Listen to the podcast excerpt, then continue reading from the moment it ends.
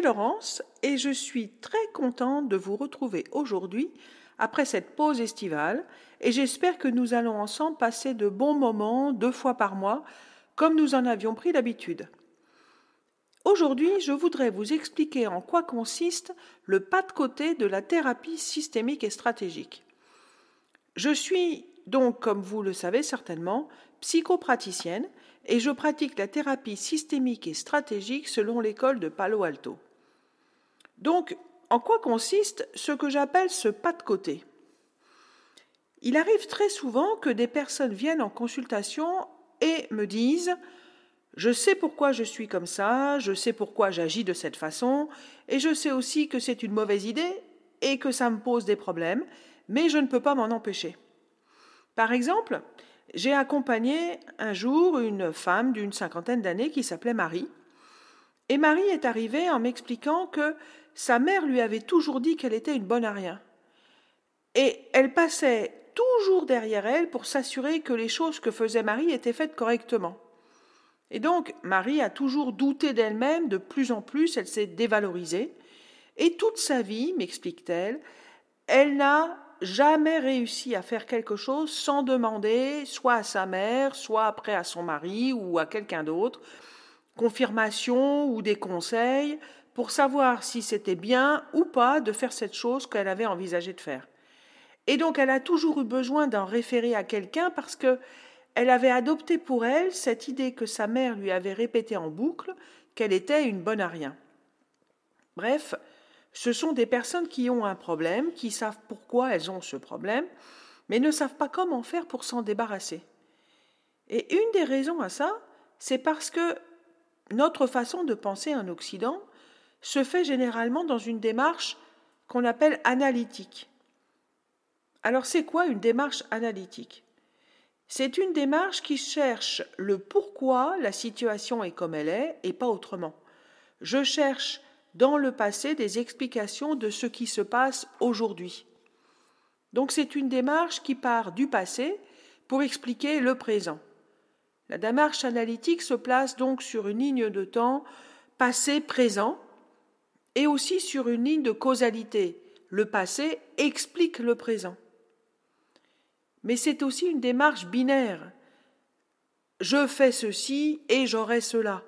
J'ai vécu ceci par le passé et j'ai eu cela dans le présent. En démarche analytique, il n'y a que deux pôles. Il y a oui ou non, bien ou mal, vrai ou faux. Il y a passé, présent. Le mot analytique a la même racine que le mot analyser. J'analyse mon passé pour expliquer mon présent. Je cherche à comprendre le pourquoi de ma situation d'aujourd'hui, à l'expliquer avec, à partir de ce qui m'est arrivé dans le passé. Et d'ailleurs, c'est une démarche intéressante.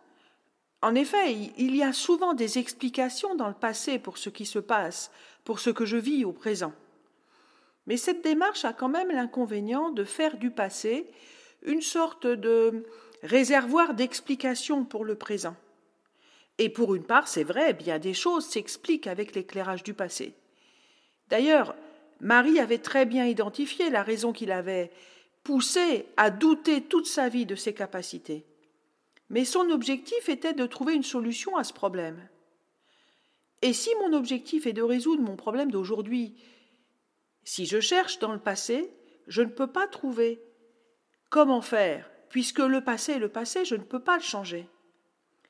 Le problème avec la démarche analytique est qu'il n'y a pas d'issue possible, puisque ce que je vis aujourd'hui est le résultat de ce qui m'est arrivé dans le passé, et que comme je ne peux pas changer le passé, je ne peux pas changer non plus le présent.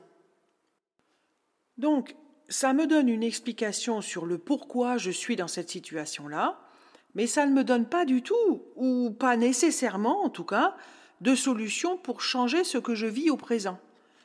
C'est un peu comme d'être dans un tunnel à sens unique.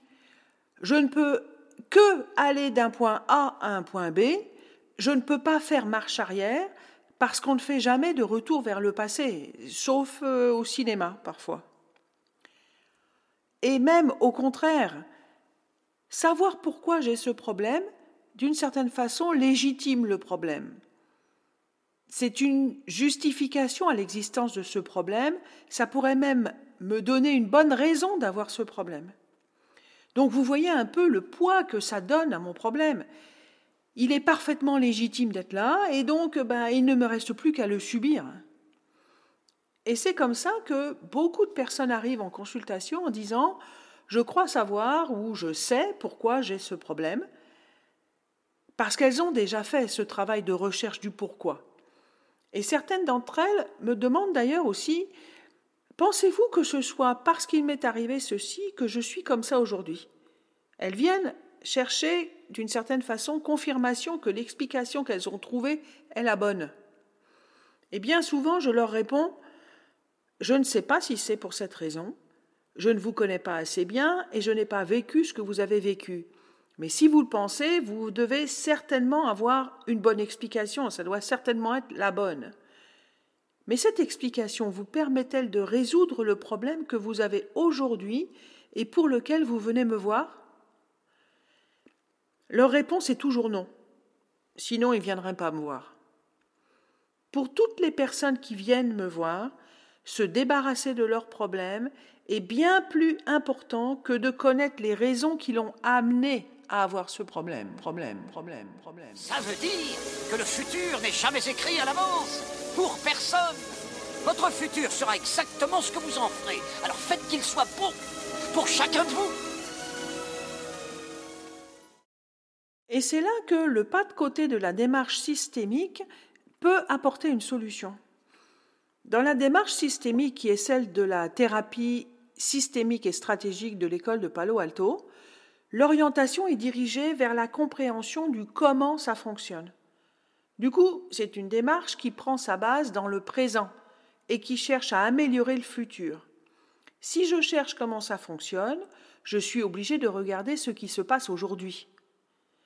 J'analyse ce que je vis aujourd'hui, mes pensées, mes émotions, mes interactions, etc., dans l'objectif d'avancer vers un futur meilleur. Donc la démarche systémique, c'est donc une démarche orientée présent-futur. Le présent devient à ce moment-là un réservoir de ressources dans lequel je vais puiser pour prendre la décision de changer quelque chose à mon avenir ou pas. Et dans ce réservoir de ressources qu'est mon présent, je cherche ce que je pourrais changer pour améliorer mon avenir. L'objectif est aussi, et c'est pour ça que les personnes viennent, de trouver une solution. Et qui dit recherche d'une solution dit définir un objectif à atteindre. Et si je cherche à définir un objectif, les options sont multiples. Il n'y a plus seulement deux pôles comme en analytique, le bien, le mal, le vrai, le faux, oui, non. Il y a au moins trois pôles. Il y a oui, non et peut-être. Il y a vrai, faux ou pas. Bien, mal ou ni bien ni mal. À partir du moment où je suis ancré dans le présent avec un objectif pour un futur meilleur, alors il est nécessaire aussi d'être dans l'action, de passer à l'action, de faire quelque chose. Donc j'ai défini un but à atteindre et je définis aussi des actions pour atteindre cet objectif. Parce que, comme dit un proverbe chinois, le meilleur moment pour planter un arbre, c'était il y a 20 ans. Le deuxième meilleur moment, c'est maintenant. En thérapie systémique, on ne renonce pas à planter un arbre aujourd'hui sous prétexte qu'on ne l'a pas planté il y a 20 ans. Au contraire, on va planter cet arbre aujourd'hui pour que demain on puisse s'abriter sous son ombre. Donc avec Marie, on n'a pas cherché à savoir si son manque total de confiance en elle venait ou pas du fait que sa mère le lui avait dit et répété, parce que c'était peut-être la raison, mais donc, que pouvons-nous y faire? Rien, c'est comme une fatalité. Ou bien ce n'était pas la bonne raison et on va passer un temps fou à chercher cette bonne raison que peut-être on ne trouvera jamais? Et pendant ce temps, ben, Marie, elle souffre tous les jours.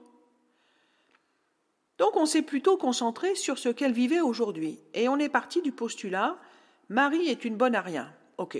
Bon. Bah oui, non, et puis après tout, bah pourquoi pas, en fait Peut-être. Je lui ai donc demandé quelle est la preuve irréfutable, à son avis, qu'elle est une bonne à rien. Et là, à ma grande surprise, elle m'a répondu Eh bien, je suis une bonne à rien parce que à chaque fois que je veux faire quelque chose, il faut que j'aille lui demander son avis. Et j'ai vu dans son regard, alors même qu'elle parlait, qu'elle comprenait que ce qu'elle avait mis en place pour ne pas risquer que sa mère lui dise Tu es une bonne à rien, la conduisait justement à être, à ses yeux, à elle, une bonne à rien. Je lui ai alors demandé, pour commencer, quelle est la plus petite chose que vous pourriez faire demain sans demander à votre mère si c'est une bonne idée ou pas de la faire. Et voilà, c'est comme ça que Marie a commencé à poser des actions qui l'ont aidée, pas à pas, à se détacher du regard de sa mère et à gagner confiance en elle. La grande différence entre la démarche analytique et la démarche systémique, c'est que, en systémie, on vise à changer le futur en déterminant un objectif à atteindre à partir du présent. Voilà, c'est fini pour aujourd'hui. Je vous laisse réfléchir à tout ça. Surtout, n'hésitez pas à m'envoyer des commentaires, par exemple sur Instagram, sur le compte Laurence Palo Alto, tout attaché. Et on se retrouve dans 15 jours. D'ici là, prenez soin de vous. À bientôt, merci beaucoup.